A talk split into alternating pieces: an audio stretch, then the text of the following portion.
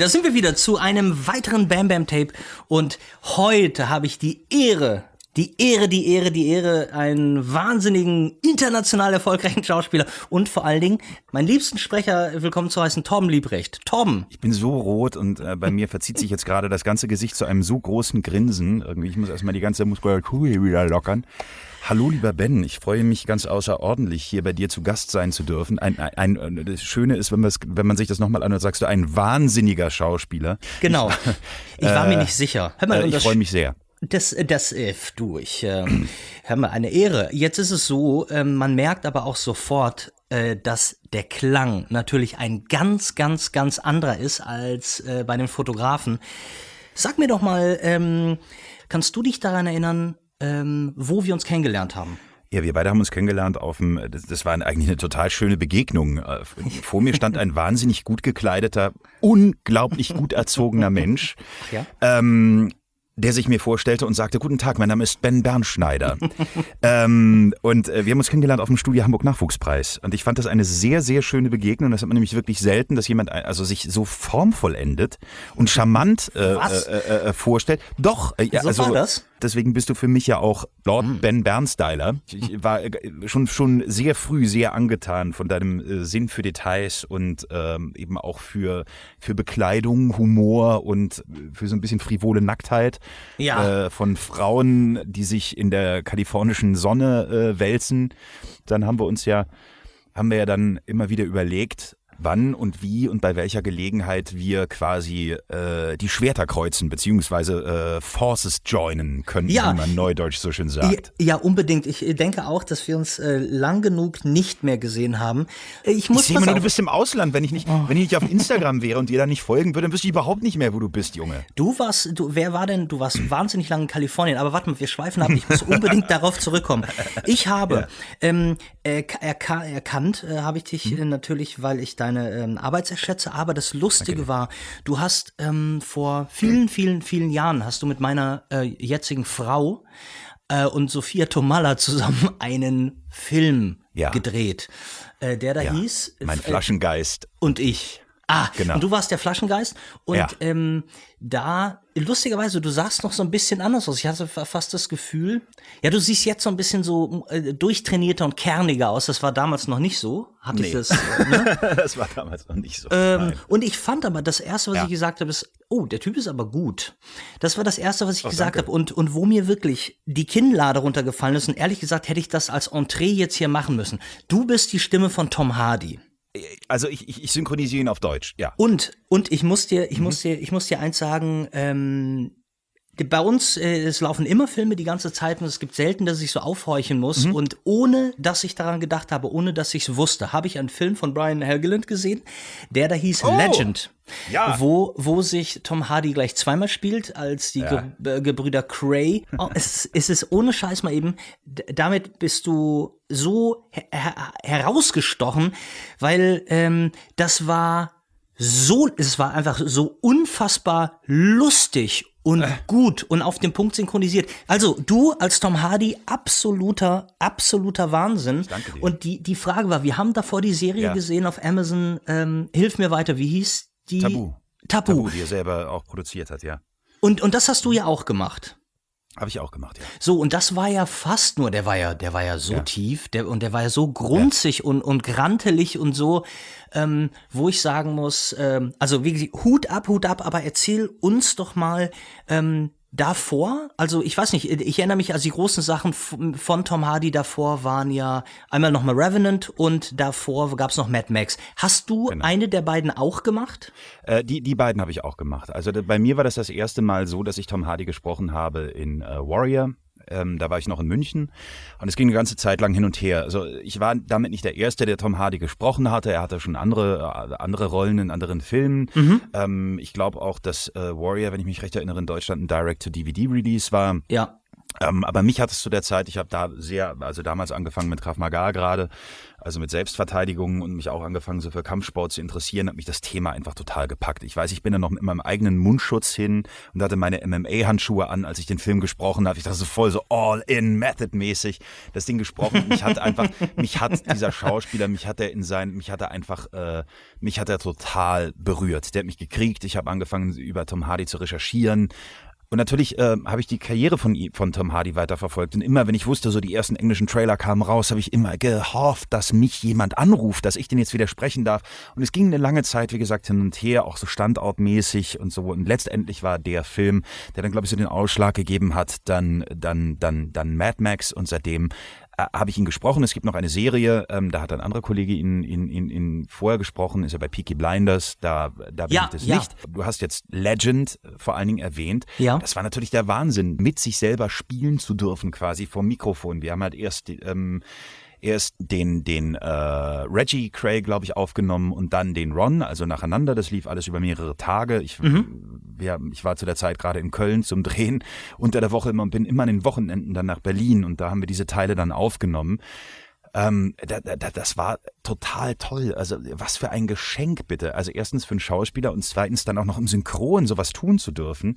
Ähm, und es gibt diese, die, diese legendäre Schlägereiszene zwischen den beiden, wo Ja. sie sich am Schluss am Boden in den Armen liegen und äh, Ron Cray, Mhm. der eigentlich so der bisschen, sag ich mal, äh, Bekloppte. flamboyantere der beiden Ja, ja, Charaktere so, ja. ist, so ganz, ganz, ganz verletzlich wird. Das, äh, und das dann so zu hören, da war ich, äh, also auf diese Leistung war ich sehr, sehr stolz und diese Leistung wäre aber auch nicht so entstanden, wenn wir nicht so einen tollen Dialogregisseur äh, gehabt hätten, damals den Tobias Meister. Die meisten werden ihn kennen. Ähm, er ist die deutsche Stimme von Brad Pitt, unter Ach. anderem äh, Gary Sinise. Und wir haben einen ganz schönen kleinen Trick gehabt, um diese Stimme und dieses Nasale hinzukriegen. Ja. Wir hatten so medizinische Watte. So, also ein kleines Stück so zusammengerollte Watte für dieses Ja. Nasale, die Stimme Mhm. ein bisschen so nach hinten genommen und eben auch der Jala angenommen. Und dann ähm, hatte ich noch immer, ich hatte immer so eine kleine, eine, eine, eine Haribo-Cola-Flasche. Unten in der Seite liegen, auch so in Watte eingewickelt, was also dafür sorgte, dass nach zwei Tagen die Stelle dann auch so ein bisschen wund wurde da. Aber das hat natürlich total geholfen, um, um auch in so eine andere Form von, von von Artikulation reinzukommen. Und das ist alles so, äh, das macht macht immer so Spaß mit Tobias zu arbeiten, weil der immer so geile Einfälle hat. Äh, Also auch so bei, bei Dunkirk zum Beispiel stand man dann auf so einer Rüttelplatte, so um dieses Vibrieren von dem Flugzeug mitzunehmen. Ähm, Und diese, diese, diese Artefakte, die so natürlich da entstehen, das ist alles so viel schöner und authentischer und wertvoller als alles, was ich finde, was man so kontrolliert technisch herstellt. Ja. Das war, ähm, das war einfach toll. Ja, und äh, zum Thema Grummeln noch. Tabu war auch eine, eine ganz tolle Arbeitserfahrung. Ich, ich ähm, habe gemerkt, dass bei vielen Sachen auch so über die lange Serienarbeit, bei so Comedy-Serien, bei denen ich gesprochen habe, da ist man sehr starker Ansprechdruck da und ganz oft auch versucht man stimmlich so ein bisschen woanders zu sein, als man eigentlich ist weil es mittlerweile so gelernte Konventionen gibt. Wenn du dir die, frühe, die frühen Filme anguckst, als die Menschen, die synchronisiert haben, die Schauspieler noch gar nicht so ein Bewusstsein dafür hatten, wie das Produkt nachher ist, waren die Töne, die kamen, glaube ich, viel eher so, so, ein, so ein Ergebnis dessen, dass sie ganz klassisch ihren Text adressiert, gespielt und klar gedacht haben. Ja. Du guckst auf einen Fernseher, zwischen dir und diesem Fernseher, diesem Monitor, ist das Mikrofon und die ganze Welt dazwischen ist, ist, ist dein Gedanke. Mich hat diese alte Schule beeindruckt. Und äh, eins der tollsten Beispiele ist für mich G.G. Hoffmann. Viele kennen ihn noch, das ist die Stimme von Sean Connery gewesen früher. Ich habe das Gefühl gehabt, dass der so souverän, so eine Grandezza hatte, weil er immer so unaufgeregt ist. Ja, weil er, glaube okay. ich, einfach nur mit dem arbeitet oder nicht nur mit dem arbeitet, sondern ein ganz starkes Vertrauen auf das hat, was er hat und was er von sich aus mitbringt. Und der Versuch war eben auch bei Tabu an einen Punkt zu kommen, dass man sagt, ich versuche mich nicht zu verstellen und weil die Figur das eben erlaubt, in dieser Autonomie, die sie hat, an einen Punkt zu kommen, wo man wirklich so viel es geht fallen lässt. An Attitüde, an Performance-Willen, an eben auch Tönemach-Willen. Ich, Und ich bin totaler Freund davon, von Bögen. Und dass Dinge anders klingen und so. Das ist, äh, das eine ist das inhaltliche Gehör, das andere ist immer das so melodiöse Gehör bei mir. Und die kämpfen die ganze Zeit miteinander. Ähm, äh, und an diesen Punkt zu kommen, dass man sagt, man hat diese Ruhe und man vertraut darauf, dass es einen trägt und dass es auch über eine so lange Zeit trägt. Das war, ich, ich habe die Folgen vorab gesehen. Ich habe mit ähm, mit unserem Dialogregisseur ähm, ähm, darüber gesprochen und ähm, der war sofort be- dabei und hat gesagt, lass uns das machen. Ich fand es ja auch riskant, weil ich dachte, wenn es dann die ganze Zeit zu monoton klingt, dann ist ja auch irgendwie blöd. Ähm, aber auch dieses, dass das Vertrauen auf Reduktion, mhm. auf, auf, auf Einfachheit, auf Zurückgenommenheit, auf Klarheit, auf, auf keine Schnörkel zu machen, sondern nur auf die Essenz, dass das dann nochmal so belohnt wurde, auch für mich dann akustisch nachher, als ich das Produkt gehört habe, das war eine ganz, ganz, ganz, ganz tolle Erfahrung. Und letztendlich sind für mich mit die tollsten Erfahrungen im Synchron ganz, ganz stark mit, mit, mit den Figuren, den Filmen und auch den Rollen von Tom Hardy verbunden. Mhm. Und ähm, da bin ich unendlich dankbar drum. Sag mal, ich äh, muss da nämlich mal noch mal ganz kurz fragen, ja. weil, du, weil du sagtest, ähm, lange Serienarbeit. Ver versuch doch nur mal so ganz kurz in einem Satz, wie lange ist ja nur so ungefähr eine mhm. Hausnummer. Mhm. Wie lange arbeitest du als Sprecher an einem Spielfilm ungefähr und wie lange ja. an, an so einer Serie, die wir jetzt zehn Folgen, keine Ahnung? Wenn wir eine fertig geskriptete Comedy-Serie haben, in der du zum Beispiel in der Hauptrolle bist ähm, und hast dann wahrscheinlich auf einer 20-Minuten-Folge ungefähr so 60 bis 80 Takes, dann mhm. kannst du rechnen, dass du vielleicht an einem Arbeitstag in sechs bis acht Stunden zweieinhalb bis vielleicht drei Folgen fertig kriegen könntest. Eine Krass. Staffel hat dann, kommt drauf an, wenn es 20 Minuten sind, meistens so 20 Folgen, dann bist du dann, kann man, kann man sich ja ausrechnen, wie lange damit beschäftigt. Ja. Ähm, Du hast aber nicht immer den ganzen Tag, sondern es müssen eben natürlich auch noch andere Kollegen nach ihren Verfügbarkeiten aufgenommen werden. Deswegen kleckert das natürlich über, einen, über einen längeren Zeitraum so, mhm. über, über Blöcke. Wenn wir davon reden, dass ähm, zum Beispiel jetzt die Serien bei Streaming-Anbietern, die zeitnah laufen sollen, ähm, auch zu einem US-Staat, ähm, äh, da ist es dann so, dass oftmals zwischen der Anlieferung des Materials, also auch mit einem, ähm, bis zur fertigen Mischung, dem Synchronstudio so 10 bis 12 Tage bleiben. Das ist schon eine Krass. wahnsinnig krasse äh, ja. Herausforderung. Also die Leute alle so bereit zu halten.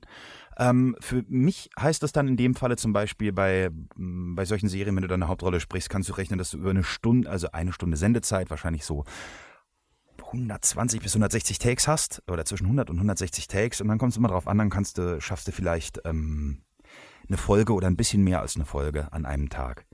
Bei mhm. Kinofilmen ist es so, dadurch, dass, äh, dass es verschiedene Arbeitsfassungen gibt, um eben sicherzustellen, weil der, weil der komplex, also weil das alles so komplex ist ähm, und, und so viele Sicherheitsmechanismen greifen, ähm, fängst du erstmal mit einem vorläufigen Bild an, mit dem auch parallel noch zum Beispiel Effekte gerechnet werden, drüben in den Staaten oder England oder je nachdem, wo der Film herkommt. Da fängst du eben an mit deinen ersten ein paar Takes und meistens machst du beim Kinofilm dann, es sei denn, du bist wirklich nicht anders verfügbar zeitlich, dann so 60, 80 Takes oder sowas am Tag. Und für dich, also dann kommen natürlich noch die anderen Kollegen, damit du konzentriert bleibst für die ja. Zeit und man nicht, man nicht zu sehr ermüdet. Das klingt ähm, aber schon, den schon viel. Das ist, das ist auch, ist auch echt nicht, nicht wenig. Und dann kommen eben immer verschiedene Fassungen. Also dann, dann, dann muss das Studio immer wieder abgleichen, wenn sie eine neue Fassung kriegen. Ähm, ob neue Effekte jetzt gerechnet sind, zum Beispiel der Mund von der Figur animiert ist, so dass man wirklich jetzt gucken kann, dass man Slippensynchron macht und so. Mhm. Äh, bis hin zu den sogenannten Finals, also dem Locked Picture, wo nichts mehr gemacht wird. Und da kann sich das dann tatsächlich wirklich echt läppern. Also, dass du immer wieder mal reinkommst und dann nochmal für einen Huster reinkommst, der einfach eine andere Länge hat oder so. Es kann aber auch sein, dass eine komplett neue Szene dabei ist. Äh, bei anderen Filmen, jetzt zum Beispiel so, also das längste, was ich jetzt hatte, weil es einfach eine große Herausforderung war, durch dieses Jekyll and Hyde-mäßige, was da unter ist, war, ähm, war jetzt aktuell auch gerade noch im Kino gewesen, ähm, Venom. Mhm. Ähm, und bei Venom, dadurch, dass es wie gesagt diese beiden Figuren gibt, eben Venom und Eddie Brock, die dann am Anfang auch noch so ineinander verklebt sind, da waren es nachher letztlich, ähm, letztlich für mich zehn Tage im Atelier. Wirklich. Und in, in Berlin. In Berlin, ja. Mhm in okay. Berlin im Atelier und das war eine sehr intensive Arbeit und ich äh, danke dem ganzen Team nochmal. Ich danke Eda, ich danke Christian und ich danke vor allem auch nochmal meinem wunderbaren Dialogregisseur Björn Schaller. Äh, ich habe nachher das Ergebnis habe ich mir dann angeguckt ähm, auf der größten IMAX-Leinwand in, in Berlin mit einem Eimer Nacho und einem Eimer Popcorn. Ich war stolz wie Boller, als ich gehört habe, was wir da gemacht haben. Ja, das ist, wäre auch nochmal meine Frage. Siehst mhm. du denn dein, dein, dein, ähm, das, was du gesprochen hast, auch wirklich dann erst selbst im Kino oder, oder gibt es dann für dich irgendwie eine, eine Vorweg-Aufführung? Nee, eine Vorwegaufführung gibt es nicht. Also so wichtig äh, ist man dann als Sprecher auch im Produktionsprozess nicht quasi. Ja. Also das, was es gibt, ist, dass man vielleicht nach einer Szene, wenn du jetzt einen langen Monolog aufgenommen hast und du nimmst den immer nur so in kleinen Fitzeln und Stücken auf, so ja. immer von Etappe zu Etappe zu Etappe. Danach kann man einfach mal sagen, ganz oft gibt es Dialogregisseure, die sagen, komm mal mit rüber, dann hören wir uns das auf den großen Boxen an in der Abhöre, mhm. dann sitzt du in der Regie und hörst dir mal den ganzen Monolog dann im Fluss an. Ähm, das ist dann natürlich noch nicht, noch nicht gemischt und so. Aber du kriegst einen ersten Eindruck davon, ob dieser, dieser große Bogen, der Gedankenbogen sich trägt oder nicht.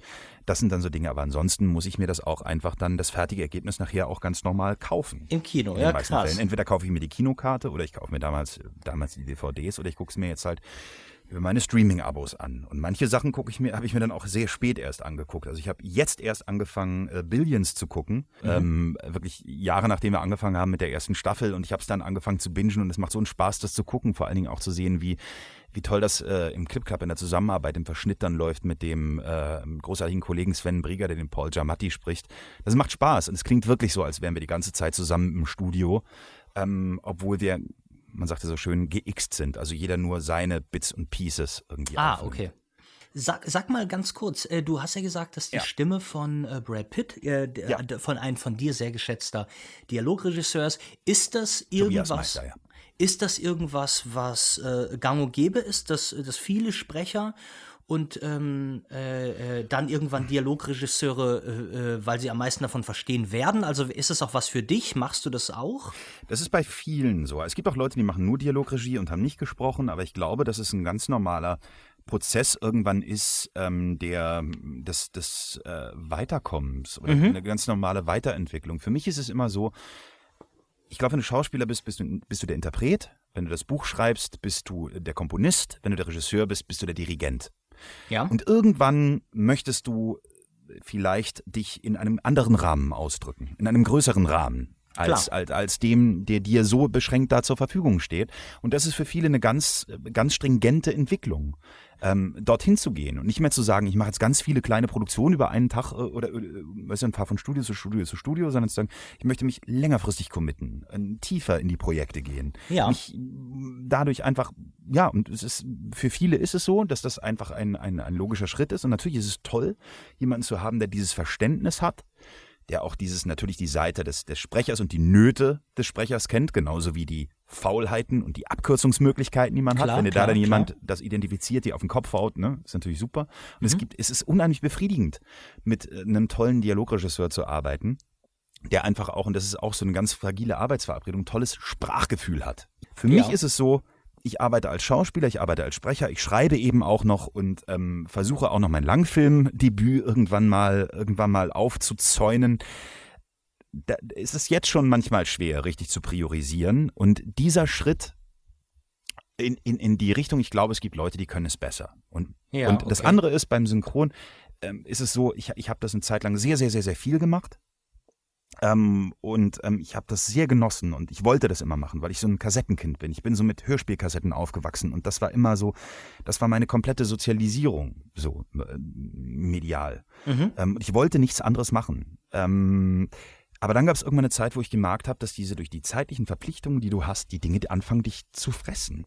Weil ich Angst hatte, dass es irgendwann aufhört. Und dass, wenn ich nicht, nicht weiter den Ball immer in der Luft halte, dass es irgendwann zusammenbricht und mich keine Sau mehr anruft. Ja.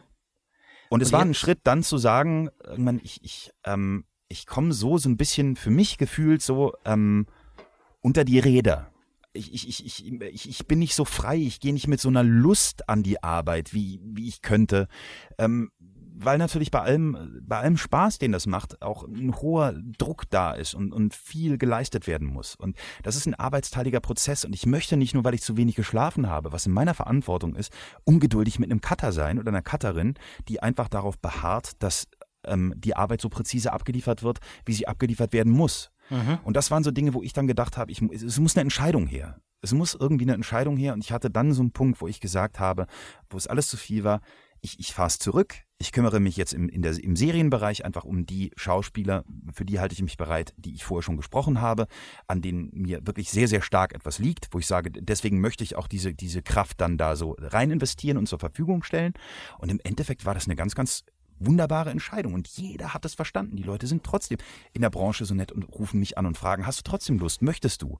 Mhm. Und, und ich habe das Gefühl, dass es, ich hatte, ich hatte große Angst, weil man so oft in Deutschland in diesem negativen Mindset so immer das, das Nein des anderen antizipiert und das immer von vornherein eine Möglichkeit ist, habe ich das Gefühl gehabt, dass ich freier atmen kann, die Dinge, die ich mache, viel bewusster tue und dass auf großen Respekt gestoßen ist und, ähm, und äh, mir im Gegenteil nicht nichts weggenommen hat, sondern viel größere Freiheit und viel größeren Spaß in der Arbeit gegeben hat. Und für mich ist es dieses zwischen, dieses zwischen den Welten auch immer wieder hin und her gleiten zu können. Und die Herausforderung ist bei solchen Sachen, wenn du so, wie sagt man heutzutage so schon, in solchen prekären Beschäftigungsverhältnissen bist, ja. ähm, dass wenn du auf den einen Zug aufspringst, nämlich den Drehzug, dass trotzdem der andere Zug, der Sprechzug nebenher noch laufen soll, sodass du im Zweifelsfalle wieder aufspringen kannst, ohne dass, wenn dieser Güterzug erstmal, wenn man bei dem Bild sein will, äh, runtergebremst ist, braucht er wieder Zeit, um anzufahren. Und du möchtest ja. ja. möglichst keine Leerläufe haben. Klar. Das ist eine große Herausforderung tatsächlich. Jetzt äh, war es so, du hast ja in Kanada den Canadian Screen Award gewonnen, was ja sowas wie der, ist es ein, sowas wie ein, ein Emmy oder sowas wie ein Oscar? Ähm, der Golden Globe. Ja auch TV mit ausgezeichnet, deswegen ist es dann eher der Golden Globe. Richtig? Okay, also du hast den Golden Globe für die beste Best Supporting Role war's? Bester ähm, Nebendarsteller in, in einer in einer dramatischen Serie. Und diese äh, Serie, die ja. hieß ähm, X Company. X Company und genau. ähm, ich habe sie hier noch nicht gesehen, meine ich kannst du leider auch nicht. Denn ähm, im Moment ist es so, es wurde nicht synchronisiert und es, es läuft auch auf keinem, keinem Streaming-Anbieter, der hier so verfügbar ist. Mhm. Das, wo es läuft, ist immer noch auf der Mediathek von CBC, von diesem, also von der Canadian Broadcasting Company, von diesem, von diesem ähm, großen öffentlich-rechtlichen kanadischen Sender. Da kann man sich das in der Mediathek angucken, wenn man eine kanadische IP hat. Ja, aber das kann man ja faken. Das, das weiß ich nicht. Das darf man nicht. Das weiß ähm, ich nicht. Hör mal, hör mal, hör mal. Aber ja. wie ist es denn dann? Du gewinnst also mhm. einen Preis, der, das wurde, wurde die Preisverleihung im Fernsehen ausgestrahlt? Nein, nee. Mhm. Es ist eine ganze Woche, in der diese Awards verliehen werden. Oh, verrückt. Und es gibt, äh, die machen dann so bei den Nebendarstellern machen sie einen Cut. Es gibt ein Video von dieser Preisübertragung irgendwie, wie ich diesen Preis bekomme. Das war aber nur, weil die Leute an meinem Tisch irgendwie mit dem Handy mitgefilmt haben. das war mein großes Glück. Okay, trotz alledem läuft diese Serie ja, lief diese Serie dann in ja. Kanada ähm, wirst du denn, hast du irgendwie mal das Gefühl, wirst du in Kanada noch eher auf der Straße erkannt als hier?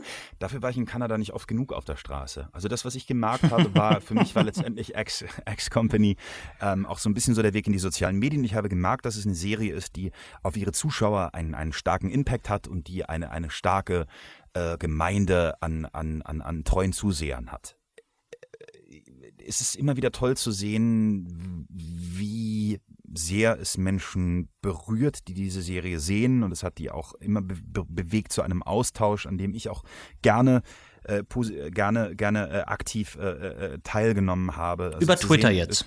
Über Twitter mhm. und dann natürlich auch irgendwie letztendlich dann ab der ab der zweiten Staffel dann auch über äh, über Instagram und, und so die eine Möglichkeit Menschen einen einen Einblick dadurch zu geben, ohne zu viel zu verraten. So und das war das war schon, das war schon schön. So. Ja, cool.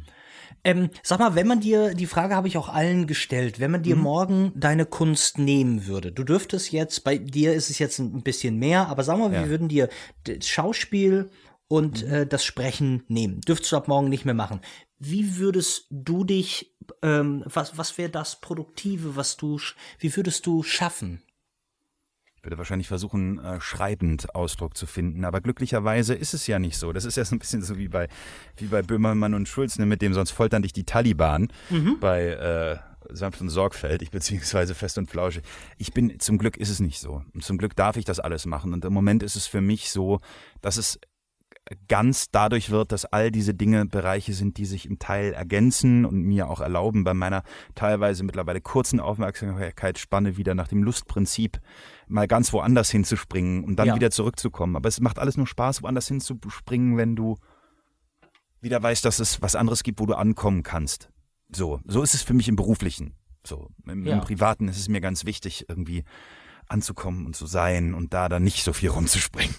Was ähm, natürlich aber doch schwer ist, wenn du, sagen wir mal, äh, wenn du jetzt plötzlich für drei Staffeln, das sind ja, mhm. keine Ahnung, Monate nach Kanada gehst und da kann die Beziehung, ja, falls du zu der Zeit eine mhm. pflegtest, äh, die, da hast du ja nicht deine Ruhe, deine gewünschte.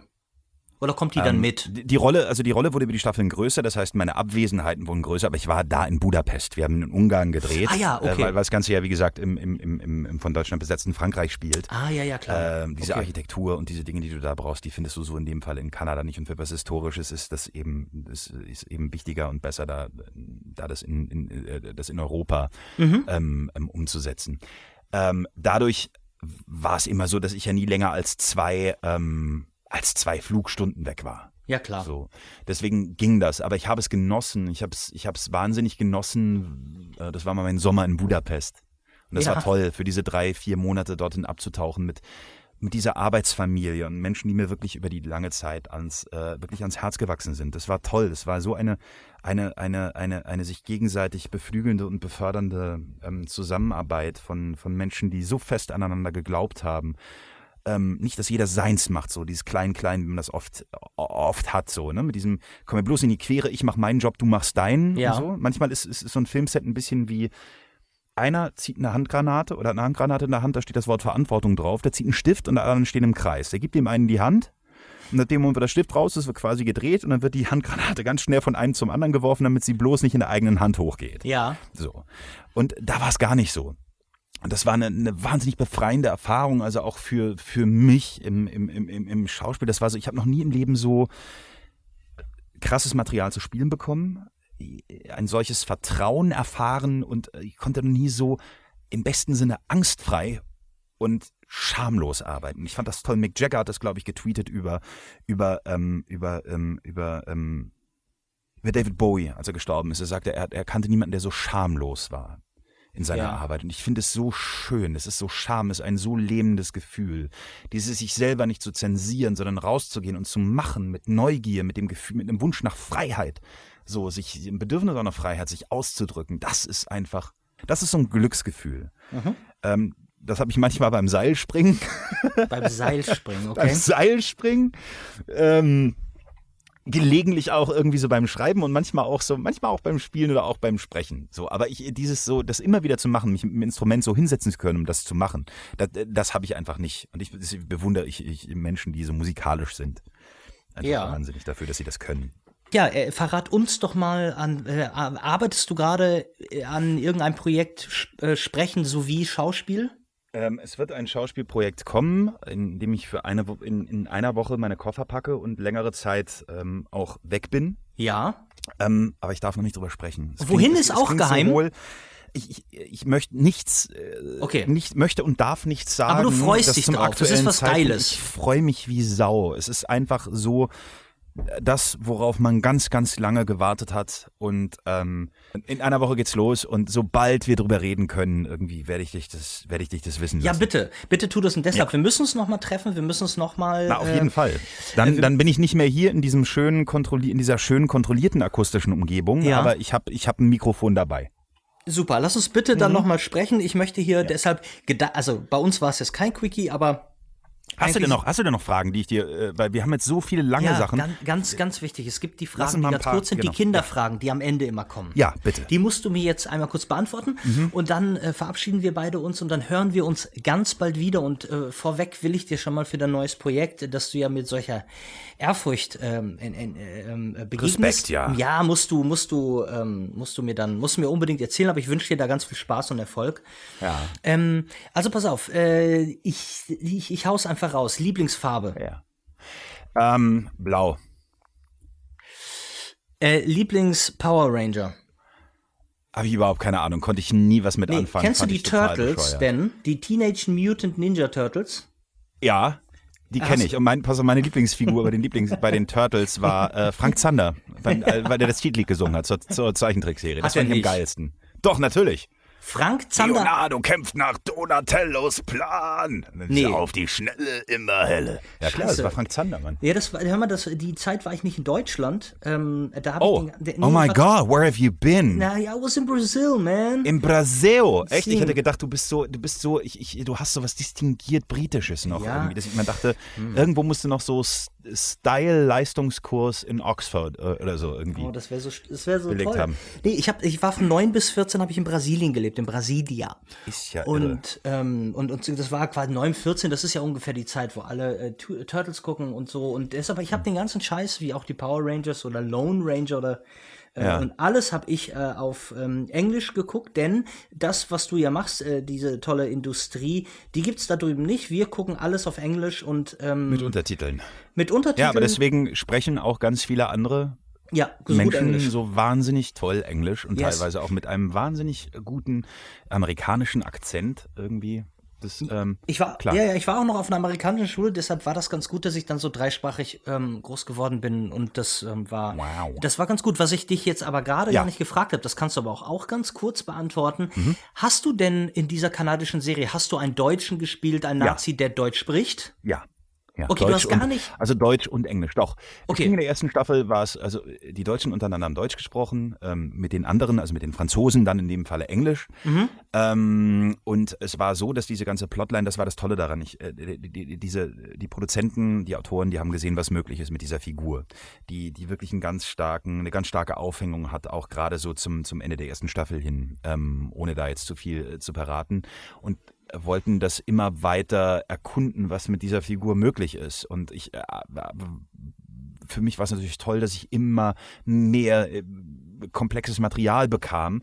Dieses komplexe Material heißt dann aber auch, dass du irgendwann einen, einen ziemlich hohen Anteil an Untertiteln hast. Ja. Das lenkt die Zuschauer auch ein bisschen ab und deswegen gab es in der dritten Staffel dann, in der ersten Folge, gab es so einen Moment, der so, sag ich mal, so ein bisschen so Meta, auf einer Meta- physischen Ebene erklärt wurde, ja. wo dann etabliert wurde, dass auch die Deutschen alle Englisch sprechen. Ah, okay. So. okay das heißt okay, also, ich für, ab dem Moment war für mich alles komplett die ganze Staffel über. Und deine, deine englische, ähm, ich meine, wir haben ja auch viele ja. Sprecher Deutsche, die leider nicht ja. scheiße Englisch sprechen und dann können sie es nicht machen. Ja. Wo kommt deine ähm, englischsprachige Erziehung her? Äh, also mein, mein Englisch kommt, äh, das habe ich ganz stark Herrn Klostermann zu verdanken. Der da wäre. Gymnasium Schwarzenweg, ein strenger, aber toller Englischlehrer, ähm, dessen Tochter auch lustigerweise auch in der Branche ist. Die ist mittlerweile Schauspielagentin, war früher die Castingchefin bei Studio Hamburg. Mhm. Ähm, ganz liebe Grüße, liebe Esther, wenn du das hier hörst. Ähm, mhm. Und auch an Herrn Klostermann, an deinen Papa natürlich bitte. Ähm, daher kam das. Und ich habe eine Sprache, ich war immer sprachlich interessiert. So, das war meine, meine, ich konnte mich nicht musikalisch ausdrücken, aber musikalisch irgendwie so hören. Und ich habe immer versucht, so nachzumachen und zu imitieren. Und das ging auch, gilt, galt oder galt auch irgendwie so für verschiedene Akzente, Dialekte, auch in Fremdsprachen irgendwann. Und das hat mich immer interessiert. Ja, wir benutzen ähm, beide gerne schöne Worte. Ja. Es war. Aber ja, es ist, äh, ich, ich, ähm, ich, hatte dafür so eine Faszination, die hat bis heute angehalten. Es kommt, also mein Englisch kommt da von Rochester durch die Schule, natürlich auch durch Arbeiten mit Engländern, mit Amerikanern. Über all die Jahre hatte ich immer wieder das Glück, in internationalen Produktionen eben, eben mitarbeiten zu dürfen. Ja. Und letztendlich äh, gibt es dann natürlich noch so eine letzte Stufe, wo man dann sagt, wenn man dann eben noch seinen, den Rest des Akzents irgendwie loswerden möchte, dann muss man eben Accent Reduction Classes nehmen und einen Coach dafür bezahlen. Ja, das äh, verstehe ich. Wir kommen ganz kurz äh, von den kurzen, von den kurzen Kinderfragen. Sind wir schon, ey, waren das schon die Kinderfragen? Ja, nee, noch gar nicht. Wir haben also sind einfach von gar nicht Turtles, über mein Lieblingstier, den Hund, gesprochen. Ja, wir haben vorhin noch nicht. Äh, äh ist ja, sollen wir das so? Ist es der Hund? Nein, also ja, ja, ist mein, ist mein Lieblingstier auf jeden Fall. Ich liebe Hunde. Hast du einen Hund? Ich habe keinen, denn äh, die, also es klafft eine Riesendiskrepanz zwischen dem Wunsch, einen zu haben ja. und dem tatsächlichen Commitment. Ja, genau, kenne ich. 24 kenn Stunden am Tag mit dem Tier zu ver verbringen. Und ich bin ein großer Freund von Malinois. Das sind diese, ähm, das sind die belgischen Schäferhunde, diese sandfarbenen, die ganz schwarze Schnauze haben. Aber die sind wirklich absolut High Maintenance. Die sind sehr wissbegierig, sehr verspielt und ja, um die musst du dich den ganzen Tag kümmern. Die müssen doch ein bisschen rennen wahrscheinlich. Ja, also ja, nicht nur das. Mhm. Äh, Dem musst du viele Aufgaben stellen. Und das, das kann ich einfach nicht sicherstellen. Nee, und die kacken die auch in die Bude. Jetzt äh, muss man auch mal irgendwie, jetzt hast du gerade da so eine schöne große Wohnung. Was ist denn dein Lieblingsessen? Äh, mein Lieblingsessen? Ja. Oh, das ist, ist äh, das ich, ähm, ich hatte früher, waren das mal so Königsberger Klopse, mhm. Kartoffelgratin, äh, wollte ich nicht Kartoffelgratin, Kartoffelpüree, also ja. Kartoffelbrei hieß es bei uns zu Hause. Ich bin ein riesengroßer Fan von, ähm, ich, ich stehe wahnsinnig so auf Magerquark mit, mit, mit, mit Früchten. Ach du Heiliger, okay. So, total, total schlimm. Ne? Dann jagt ansonsten, man ja. Äh, ich, ich ähm, muss, muss mal aufpassen heutzutage, aber ich esse auch gerne ein gutes Steak. Ja, musst du nicht aufpassen. Hier darfst du. Hier, hier, hier, du, hier bist du Mensch, okay. hier darfst du. ne? Dein Lieblingsgetränk? Äh, mein Lieblingsgetränk ist, äh, oh, da gibt's ähm, Yogalehrer-Schweiß, Kokoswasser. ich, ich, ich stehe total auf Kokoswasser. Und ansonsten ja, ist einfach, geil, aber äh, was, ich meine, ganz ehrlich mal, ja. äh, äh, ist, ich frage einfach nochmal hinterher, weil weißt ja. du, Krav Maga und, und, und, ja. und, und, Sport und Joghurt. Hm. Gibt es ein alkoholisches Getränk? Sport und Joghurt? Nee, gibt's nicht mehr. Nein. Ich habe ich, äh, hab Alkohol komplett aus meinem Leben gestrichen. Es war? Ja, es war. Ich bin, ich habe das letzte Glas Alkohol habe ich getrunken, am äh, Nee, da schon nicht mehr. Ich habe ähm, hab mein letztes Glas Alkohol, glaube ich, äh, im, im April sind es zwei Jahre. Wahnsinn. Ja, genau. Okay, ähm, ja, dann notiere ich das mal lieber nicht. Ein Lieblingsfilm. Und letzte Zigarette vor, ich glaube, über, über fünf oder sechs Jahren. Ja, bei mir auch, bei mir auch. Ja. Äh, gute Entscheidung übrigens. Dann habe ich jetzt, jetzt, ich habe auch jetzt monatelang tatsächlich auch kein Koffein mehr äh, konsumiert. Ja, das kann ich eh ähm, nicht. Und ja, ich, ich kann es leider sehr gut und mhm. bin jetzt aber jetzt, nachdem ich wieder hier bin und so einen Jetlag hatte, äh, bin ich halt jetzt, jetzt bin ich gerade wieder voller Kaffee-Junkie, ich hoffe, ich kann das auch wieder. Wo, wo kommst du denn her? Aus. Welcher Jetlag? Ähm, ich, ich war, ich war ähm, im Dezember nochmal für äh, zehn Tage in den USA war dann nochmal in Los ah, Angeles und bin dann immer, immer schön auf dem Weg zu meinem Boxstudio da an dem, an dem um, Seventh Vale äh, Stripclub vorbeigelaufen, ah, den man ja auch von deinen, deinen Fotos äh, kennt. Sag mal, sag mal, sag mal, äh, bist ja. du ein gewalttätiger Mensch? Denn du Boxen, Kraft Maga, ich meine, Kraft Maga bringt Menschen um. Nein, das tut's nicht. Mörder bringen Menschen um. Und Kraftmager bringt das ist totaler Quatsch. Ich, ich, ich, ich, nein, ich erkenne die Polemik deiner Frage an. Nein, ja, ich bin total gut. friedfertiger Mensch und ich habe äh, große Schlaghemmungen und ähm, sich mit sich selber auseinanderzusetzen, ist, mhm. ist, ist, ist, der eine Aspekt. Auch so beim Boxen, in, in, dieser vermeintlichen Einfachheit von Bewegungen, die für mich ist es wie, wenn jemand eine tolle Beinarbeit hat, wenn andere Leute sich tanzen angucken. Das ist was, das sind einfache Bewegungen, aber die dann doch so komplex sind und dieser Tanz im Körper, das, was es einen über sich selber auch erzählt und sagt, ist, es ist nicht umsonst the sweet science. Ähm, was Graf Magar angeht, geht es um die Möglichkeit, sich abzugrenzen, sich und andere selber verteidigen zu können, mhm. nicht ohnmächtig sein zu müssen. Graf Magar ist etwas, das ich jetzt seit fast neun Jahren mache. Ich habe da auch meinen Instructor äh, gemacht und bin zertifizierter ähm, ähm, Instructor für Krav Maga. Und das ist was, das für mich vieles in eine positive Richtung gebracht hat, auch beruflich, in, in, dass man in vielen Richtungen einfach benutzen kann, dass man einfach weiß, man muss nicht alles mit sich machen lassen. Ja, man kann, also das auch das, das war für mich auch so eine physische Entsprechung zum Entdecken des eigenen Selbstwertgefühls. So, ja, man hat ja ganz oft so, so ein. So du reißt so dem Dialogregisseur jetzt immer die mit Maga die Eier aus, wenn die immer. Nein, ach Quatsch, nee, überhaupt nicht. Das ist ja alles ein Miteinander. Aber ich meine, es geht ja darum auch, dass man in diesem Beruf ist es ganz oft so, ist generell ja auch bei Selbstständig, bei Selbstständigkeit, dass man oft so diesen, äh, da gibt es so ein bisschen so diesen Will to Please. Und man, man, bei manchen ist es einfach zu stark ausgeprägt. Und ja. ich, hatte das auch und das hat mich ängstlich gemacht. Und ähm, es ist ganz oft so in meinem Leben gewesen, dass ich einfach, äh, dass Dinge sich nicht richtig angefühlt haben, aber ich aus einer Angst heraus, dann nicht, vielleicht nicht weiterzukommen oder abgelehnt zu werden, trotzdem zu Sachen Ja gesagt habe. Ja, das würde ich meiner Frau auch attestieren. Und diese Reise, ja, aber das ist einfach schwer. Guck mal, ich meine, das ist ein ja. Schauspiel, das ist ein Beruf. Wir müssen permanent eigentlich emotional durchlässig sein mhm. ähm, und anfassbar ähm, im permanenten Angesicht größtmöglicher Zurückweisung in jedem Moment. So. Ja. Ähm, das ist, das ist nicht leicht. Und natürlich hat das auch, wenn du so eine sensible und eine empathische Seele bist, irgendwie hat das auch, dann, dann, dann macht das auch was mit einem. Klar. Und Krav Maga war für mich eine Möglichkeit zu lernen, ich muss nicht alles mit mir machen lassen. Es gibt eine Möglichkeit, es gibt einen Raum, das ist meiner, das ist, da, der, der gehört mir und da, da entscheide ich, wer da reinkommt und wer nicht. Und ähm, das, das tun zu können, im Zweifelsfalle nicht, also auch Situationen von vornherein ganz anders evaluieren zu können. Das war eine riesengroße Befreiung. Das war einfach eine mhm. riesengroße Befreiung. Und das war für mich deswegen der, der richtige Schritt. Äh, ich hoffe, dass wir alle einfach als, als, als als Menschen irgendwie wieder zu so einem Punkt kommen, wo wir so offen, äh, respekt und liebevoll miteinander sind, dass wir den ganzen Brims da nicht brauchen. Ich, ich, ich verabscheue Gewalt. Ja, finde ich, finde ich total gut. Torben, mit dem ja. verabschieden wir wollen ein einigermaßen gewaltfreies 2019. Ähm, mit diesen Worten, jetzt klingt es Gesund soll es sein und ähm, ja, total. chancenreich. Ja, ich möchte, genau, gesunder müsste es bei mir auch sein und chancenreich sowieso. Mein Lieber, ja. pass mal auf, ähm, ich schicke dir mal eine ganz, ganz dicke Umarmung nach Berlin.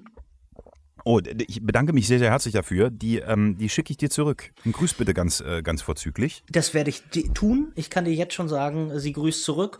Und, ja. ähm, Und ich auf wünsche, dass wir äh, uns ganz bald, ja, sag bitte. Äh, ich, äh, nee, ich, ach, ich habe schon alles gesagt eigentlich. Ich, ich wünsche mir, dass du da was Vernünftiges draus schneiden kannst, was irgendwie knackig ist und nicht zu salbadern. Hundertprozentig, das, äh, das, ja. äh, das kriegen wir hin und das ist interessant und mit schönen, mit schönen und netten Menschen mag man auch einfach länger reden, weißt du? Ah. So ist es. Ah. Hör mal, oh. ich, ähm, ähm, wirklich alles Liebe und ähm, ich hoffe, dass dein neues Projekt ein ziemlicher Hammer wird und wir sprechen uns ganz bald wieder, äh, wieder bei Bam Bam Tape 15, 16, 17. Wunderbar, sehr, sehr gerne. Ja? Ich bin, bin äh, gerne dabei, jederzeit. Also, euch allen, äh, die ihr zugehört habt, vielen Dank für die Aufmerksamkeit. Auch von meiner Stelle nochmal alles Liebe und äh, ich wünsche euch allen und uns allen ein ja, gesundes, äh, fantasiebeflügeltes äh, und getragenes, innerlich wie äußerlich getragenes, äh, schönes neues Jahr. Wir dir auch alle. Mein Lieber, also, wir hören. Danke dir. Bis dann. Ciao, ciao. Tschüss. Slam Band Tapes, der Podcast-Quickie mit Ben Bernschneider.